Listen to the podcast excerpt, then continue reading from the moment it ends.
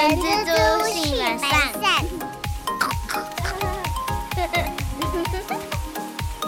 Hello，大家好，我是人蜘蛛的后。大家好，我是人蜘蛛的本善小姐。大家早安。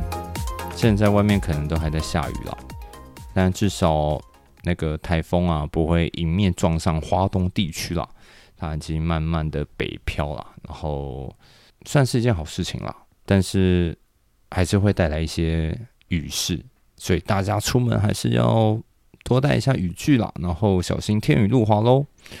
那也因为今天是五月三十一号了，阿善有没有什么事情要提醒大家的啊？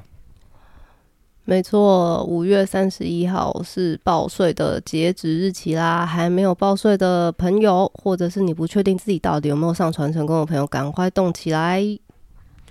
你现在还在听我们的节目的时候，我想你应该首先要去做的事情是站起来，然后冲到电脑桌前，打开你的电脑，手指动动，赶快报税吧！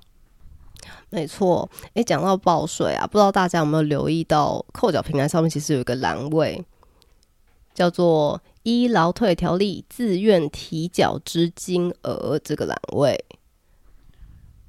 呃，这劳动部做的吗？为什么每次这种东西它的那个字字数啊都很长？哎，我看一下，一二三四五六七八九十十一十二十二个字诶，到底谁要去记啊？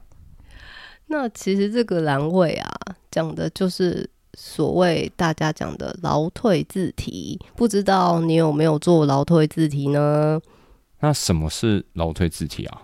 其实劳退字题，我们用最白话的方式来说明的话，劳退字题就是，其实法规上有规定，雇主啊每个月要帮你额外的提拨六趴的退休金到你的专户里头。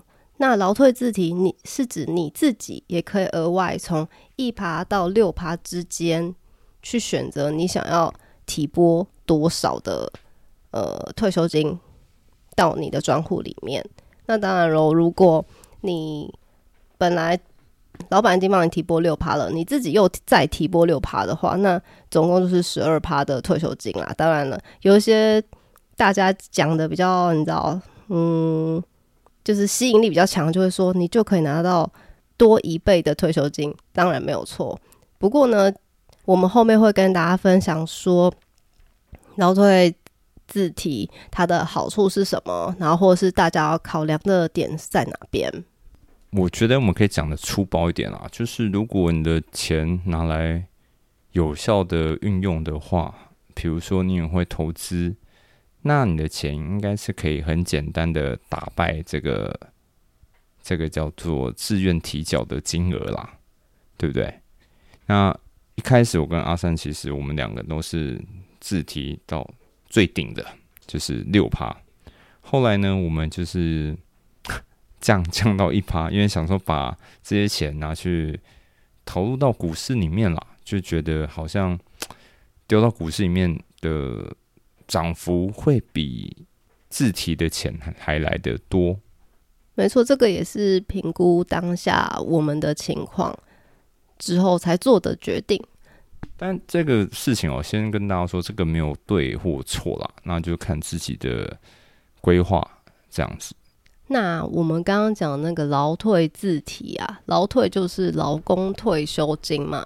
那不知道大家分不分得清楚？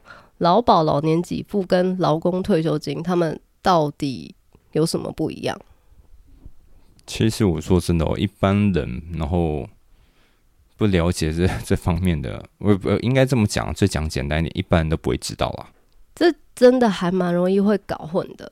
那其实呃，劳保的老年给付跟劳工退休金，它其实是两个不同的制度，他们不会互相影响。也没有呃冲突，只要我们符合了呃规定的年龄跟年资的标准，我们是可以分别去请这两笔不同的费用。那我们这边简单的跟大家说明一下，劳保的老年给付是什么。那老年给付是劳工保险给付的项目之一，所以就是从你开始工作之后啊，你都有依照规定缴交保费，然后你符合一定条件的时候，你就可以向劳保局去请领申请。那换句话说啊，这句这笔钱的来源就是你过去工作呃多年以来累积所缴的劳保的费用，然后等到之后，嗯，我们可以去请领这个老年给付的时候，我们就会可以分为你一次去领完，或者是按月来领。那第二个就是我们今天讲的劳工退休金，那这个。就是大家俗称的劳退，那就是劳基法里面有规定说，哎，雇主你要帮劳工退休的时候，你要帮他们存一笔退休金，所以他们的方式是雇主每个月都至少要提拨六趴的薪资的到你的个人的专户里面，就是帮你做储蓄。那刚刚也有提到啊，我们本人我们劳工自己也可以选择，我们要不要再额外去提拨这样子的。劳工退休金到我们自己的劳退专户里面，所以啦，这个我们不管如果你是新制劳退新制的状态，我们不管换去什么公司，那这个专户都是跟着我们在走的，不像是以前的劳退旧制，就是你必须呃都一直在同一家公司里面才可以享有呃劳退旧制它相关的福利跟规定了。所以就看个人要不要加码啦，你也可以加码到六趴，那这个一趴到六趴都是自己可以设定的，但至少也要一趴，对不对？除了雇主给你的六趴之外，我们能调就是一跟六，还是说零到六都可以？我们可以选择的是一一趴至六趴，所以你可以选择一趴、三趴、五趴，最最高就是到六趴这样子。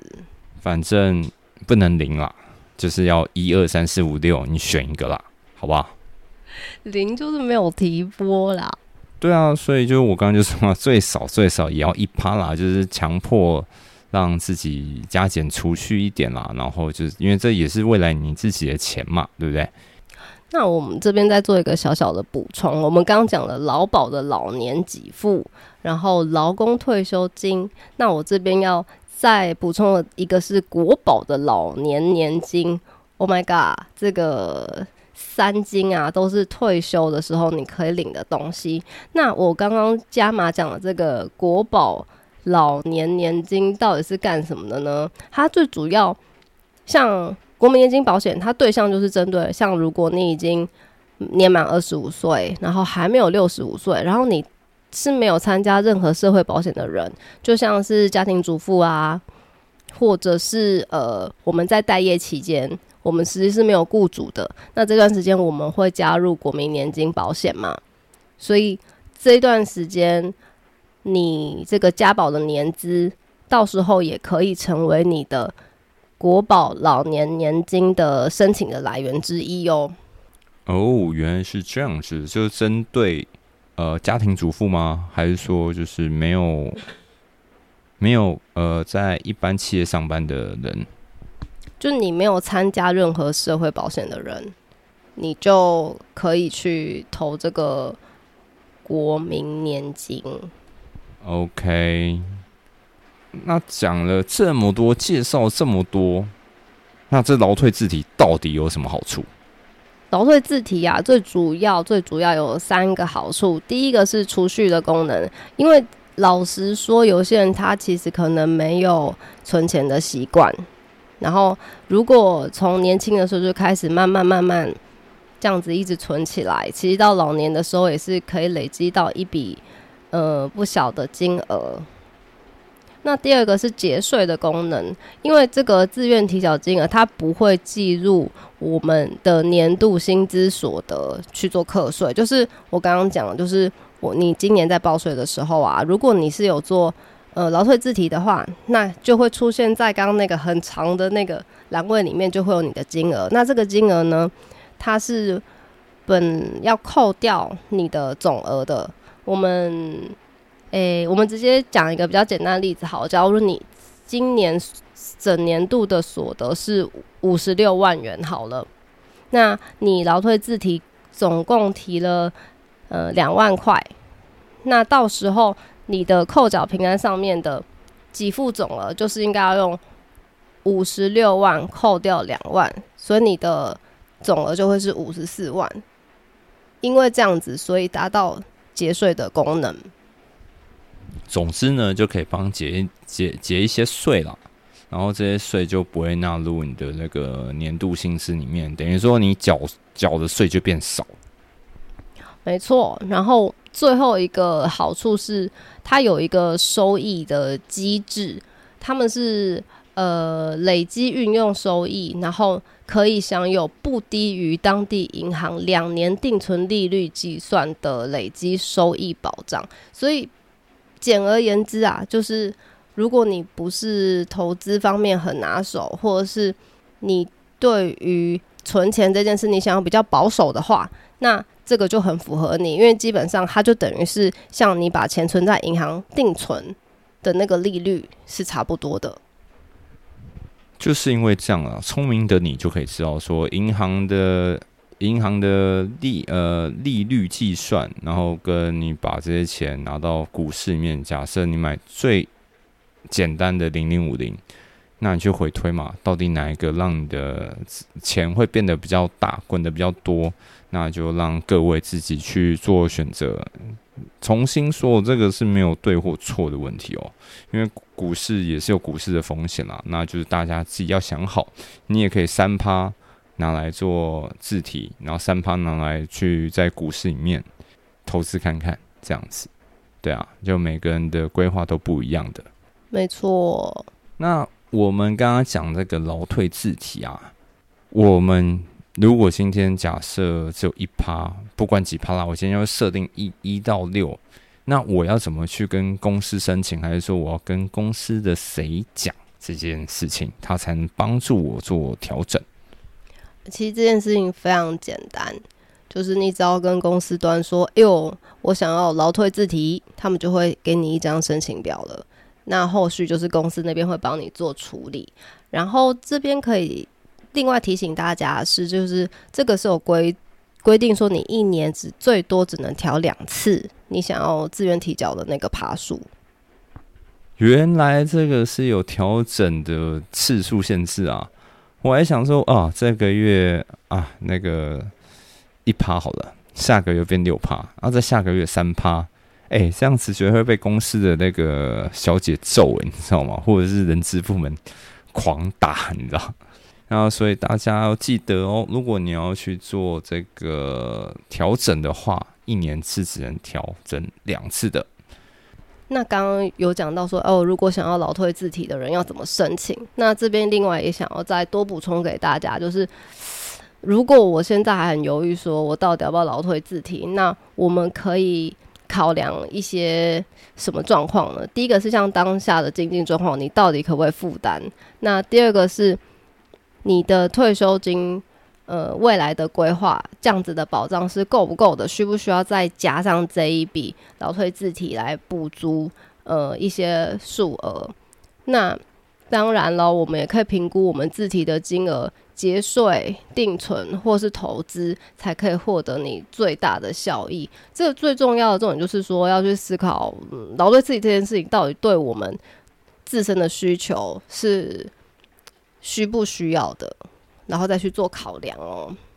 那这边我就会联想到一个问题：雇主他可以直接从员工的薪水扣这个提拨的金额吗？别别，绝对不可以哦。我们刚才有讲了，就是法规上是规定雇主要负担这个应该要为劳工提拨的六趴，所以这个。不能从老公的薪水里面去做扣除哦。所以各位啊，如果你发现你的薪资条里面那个金额怪怪的，然后怎么样？哎，怎么都少了六趴？可能就要跟公司反映一下哦，因为这个是不行的啦。OK，那如果今天有一种状况，说有个老板说公司只有三个员工啊，然后没有强制加劳保。所以他也也不必提劳工退休金给我，那这是对的吗？贝贝，就是这件事情呢，绝对不会是对的哦。就是我们现在基本上，只要你是符合劳基法身份的员工，那你都必须依法由雇主帮你提拨劳工退休金哦。对啊，所以雇主不要因小失大啊，因为这个是会被罚的。那假如我是一个打工仔，然后工我是个工作狂，我同时呢我在卖叉劳、啃叉鸡、摩擦汉堡、煎三份菜，那这种状况是只要一个。企业帮我做那个字体的动作、提脚动作就好，还是说三个都要呢？根本素食之王呢？呃，欠钱呐，没有啊，想多赚一点啦，就是有兼差的时候。是的，这个原则就可以成上题的答案是一样的，就是你只要符合劳基法身份的员工，雇主都要帮你投。呃，提缴劳工退休金，所以你今天在三间公司打工，那这三间公司都有义务要帮你做提缴哦。其实这个逻辑蛮简单的，应该是说这个逻辑是这样子的：你今天不管去哪一家公司做，雇主帮你提交是一件很正常的啊。如果他没有帮你提交，就是像我们刚刚上述所说的是一样的嘛。对啊，所以你今天就算做五份、十份，你今天只要是正式员工，你的雇主就是要帮你提交，对不对？我觉得就是在以前呐，就会有一个都市传说，他们一直说哦，如果公司人数非常少啊，就是少于五个人，那不用保劳保，那他们会把劳工退休金这件事跟劳保绑在一起，所以就会有一种错觉，就。变成说哦，如果我未满五个人，我不用帮劳工去提缴退休金，因为不用保劳保，这是完全是不一样的事情哦。这边就是一并就是在让大家知道。我觉得不知道是他们都觉得都是劳保局的的业务范围，就觉得哦，自动把劳保跟劳工退休金连接在一起，有可能哦。好啦，今天我们这一集的主轴就是。字题啦，希望呢，这个也有稍微帮大家解惑了一下，到底什么是劳退字体，跟我到底要不要进行劳退字体呢？然后对公司端其实也有特别需要注意的地方，就是我们在申报员工所得的时候，记得要把劳退字体的金额拉出来，然后从总额里面扣除哦。那以上就是今天的主题啦，希望会对大家有所帮助。那我们下次空中见喽！我是人蜘蛛的后，我是人蜘蛛的本善小姐，下周再见，我们拜拜，拜拜。